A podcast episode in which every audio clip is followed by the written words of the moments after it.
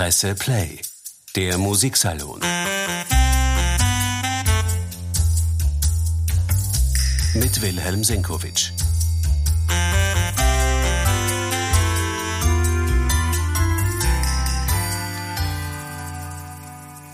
Herzlich willkommen, meine sehr geehrten Damen und Herren, beim heutigen Musiksalon.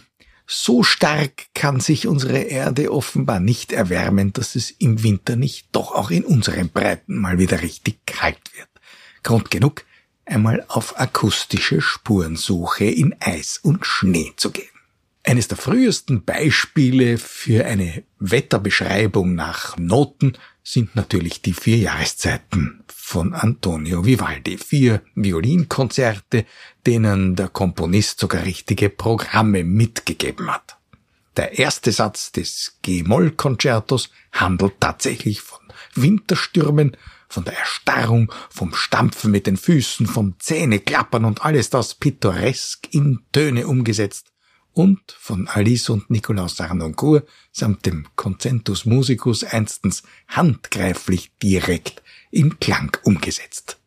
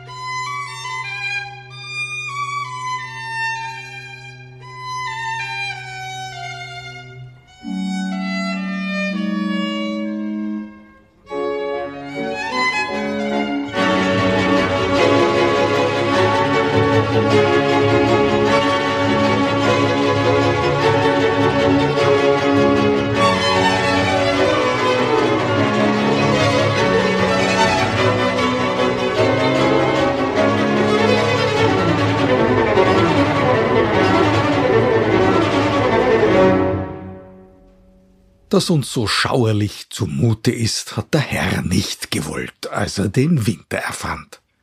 Zum Zeitpunkt der Schöpfung fiel der Schnee zauberhaft leicht und flockig vom Himmel, jedenfalls wenn wir der Schilderung von Josef Haydn glauben, im Schöpfungsoratorium, da hat er die biblische Geschichte meisterhaft in Klängen gemalt und er hat seine Zuhörer jeweils raten lassen, was denn der liebe Gott da gerade jeweils ins Werk gesetzt haben könnte.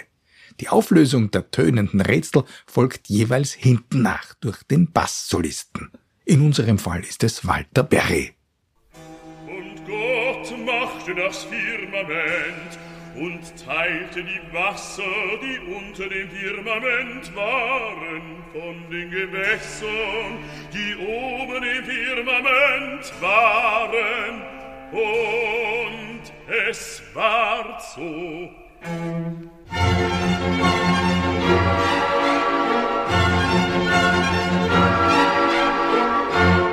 Da tobten brausend heftige Stürme.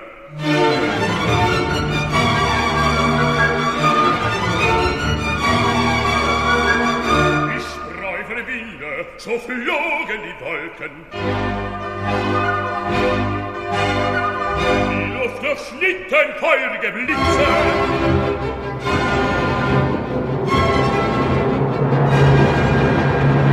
Und schrecklich rollte die Donner umher.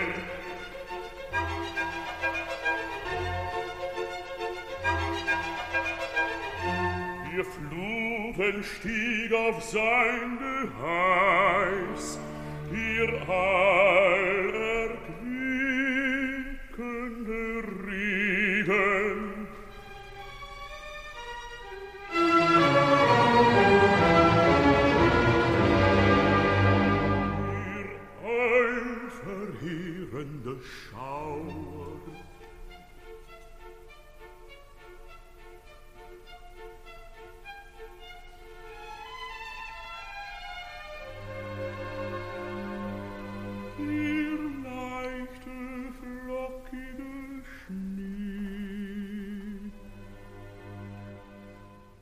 Bei Franz Schubert werden Schnee und Eis schon zur Metapher für seelische Katastrophenstimmungen. Die Winterreise ist eine einzige Folge von winterlich trostlosen Bildern. Schauerlich hat der Komponist selbst seine Lieder genannt. Und Frühlingsblumen tauchen da nur noch in der Erinnerung an schöne vergangene Zeiten auf. Sie werden auch sogleich mit ihrer Negation konfrontiert. Ich träumte von bunten Blumen, heißt es da, so wie sie wohl blühen im Mai. Ich träumte von grünen Wiesen, von lustigem Vogelgeschrei. Und als die Hähne krähten, da ward mein Auge wach. Da war es kalt und finster.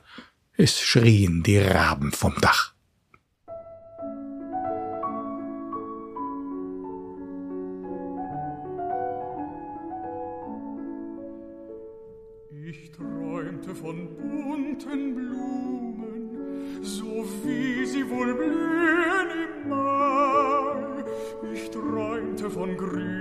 Grünen Wiesen, von lustigem Vogelgeschrei, von lustigem Vogelgeschrei.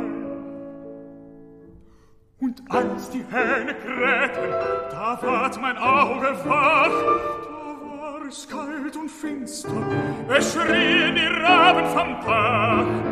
Da war es kalt und finster, es schrien die Raben vom Dach.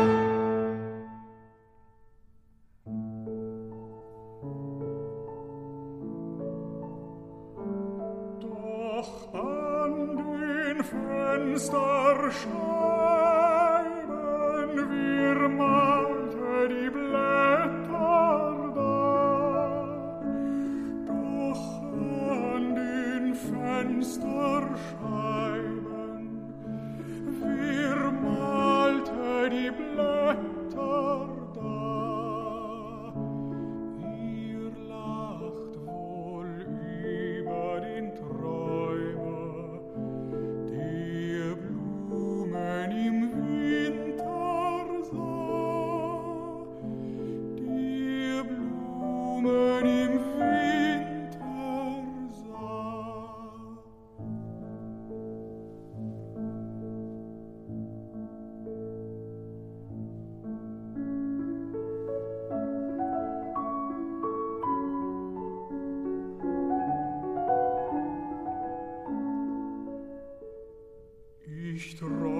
von Lieb um Liebe, von einer schönen Welt, von Herzen und von Küssen, von Wonne und Seligkeit, von Wonne und Seligkeit. Und als die Hähne krähten, da ward mein Herz wach. Ich hier alleine und denke im Traume nach. Nun sitz ich hier alleine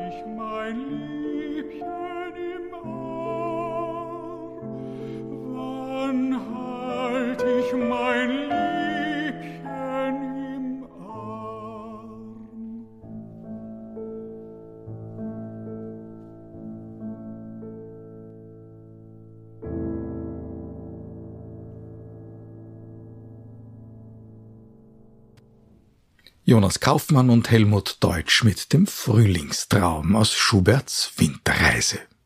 Scheinbar viel harmloser kommt die pittoreske klangliche Beschreibung des Winterwetters bei Giacomo Puccini daher.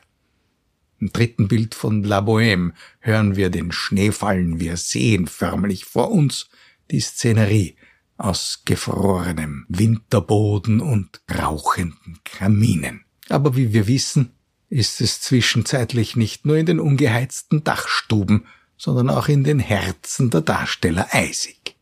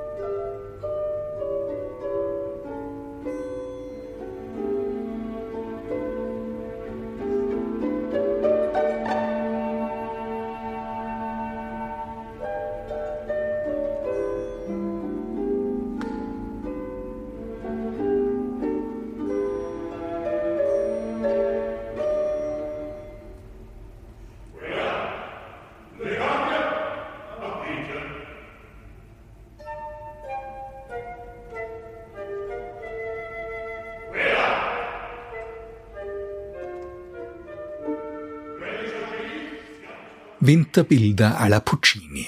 Übrigens hat der italienische Komponist stürmische Schneeverwehungen später noch einmal ins Werk gesetzt. Im Mädchen aus dem goldenen Westen. Ug Neve singt die Indianerfrau und läuft davon. Das heißt ungefähr so viel wie hoch, da fällt Schnee. Die schöne Minnie will aber den Fashion Dick Johnson bei einem solchen Wetter nicht aus ihrer gut geheizten Hütte verjagen. Zumal ja draußen, wir sind im wilden Westen, auch noch geschossen wird.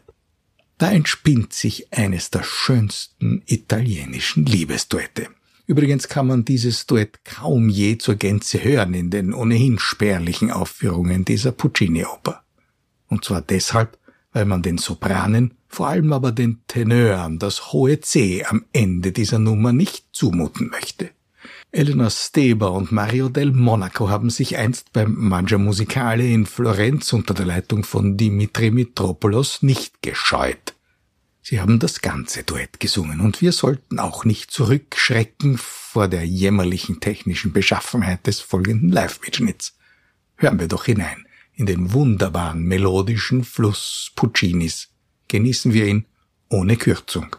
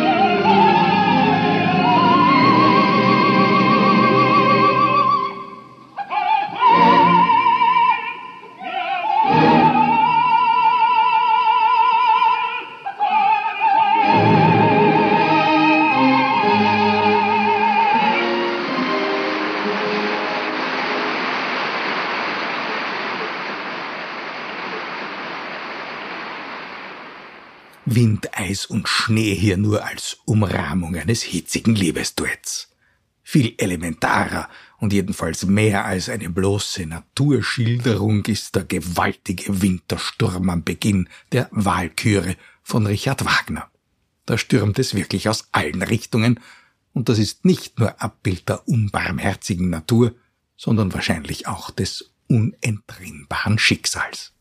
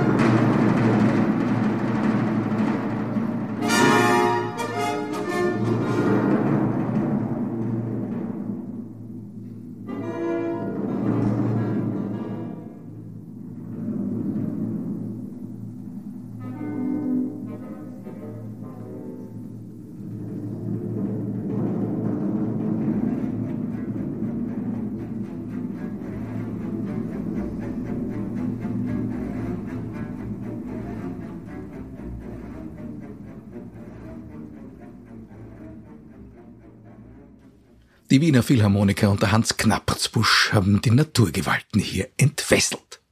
Demgegenüber nimmt sich der Schnee auf der Bühne beim großen Wagnerianer Richard Strauss wirklich wie eine Taschenbuchausgabe aus. Strauss hat ja nicht nur eine Sinfonia Domestica geschrieben, sondern, wenn wir so wollen, auch eine Opera Domestica über einen Ehekrach im eigenen Haus. Das Stück heißt Intermezzo und da darf die Primadonna, das heißt das alter Ego von Richard Strauss Ehefrau Pauline in der zweiten Szene sogar rodeln. Da ist eine höchst realistische Inszenierung gefragt, womit die Frage beantwortet ist, warum den Intermezzo nie auf der Bühne zu sehen ist. Das mag einfach niemand inszenieren. Den Text zu dieser kapriziösen Komödie hat Richard Strauss übrigens selbst verfasst. Wenig später schrieb dann wieder Hugo von Hoffmannsthal die Libretti, und er hat in der letzten gemeinsamen Arbeit in der Arabella seinem Komponisten sogar Gelegenheit gegeben, so etwas wie die erste Schneekanone zu besingen, den ersten künstlichen Schnee. Der verarmte Graf Waldner auf der Suche nach einem potenten Ehemann für seine Tochter Arabella besingt in einem kurzen Arioso die Eskapaden eines reichen Freundes und Regimentskameraden namens Mandrika, der für eine kapriziöse Liebschaft einmal die Straßen von Verona mit 3000 Scheffeln Salz bestreuen hat lassen, weil sie mitten im August Schlitten fahren wollte. ein gewisser Mandrika, der war steinreich Mädel der einmal die Straße von Verona bestreuen lassen mit 3000 Schäfeln Salz, was sie und Schlitten fahren wollen mitten im August. Ich hab als eine Großmut appelliert und hab von der Bella ein Bild hineingelegt, in dem stahlblauen Malkleid mit Sporen besonst.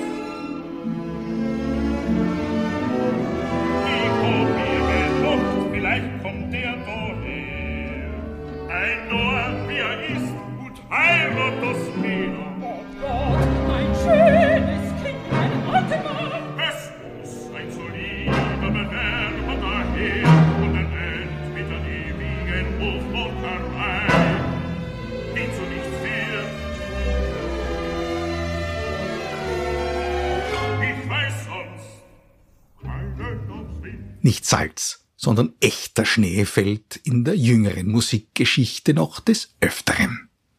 Atemberaubend ist die illustrative Orchestrierungskunst eines Alban Berg am Beginn seiner Lieder nach Texten von Peter Altenberg. Deren erstes handelt von einem Schneesturm und den zeichnet Berg sozusagen Flocke für Flocke nach Noten.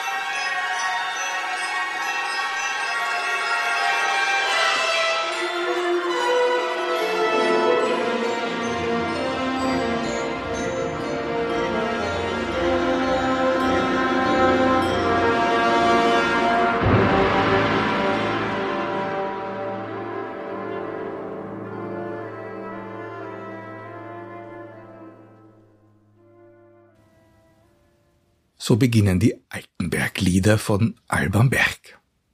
Diese Instrumentationsraffinesse hat sich später Hans-Werner Henze zum Vorbild genommen, als Weston Hugh Auden eines der brillantesten Libretti der jüngeren Musikgeschichte für ihn gedichtet hat.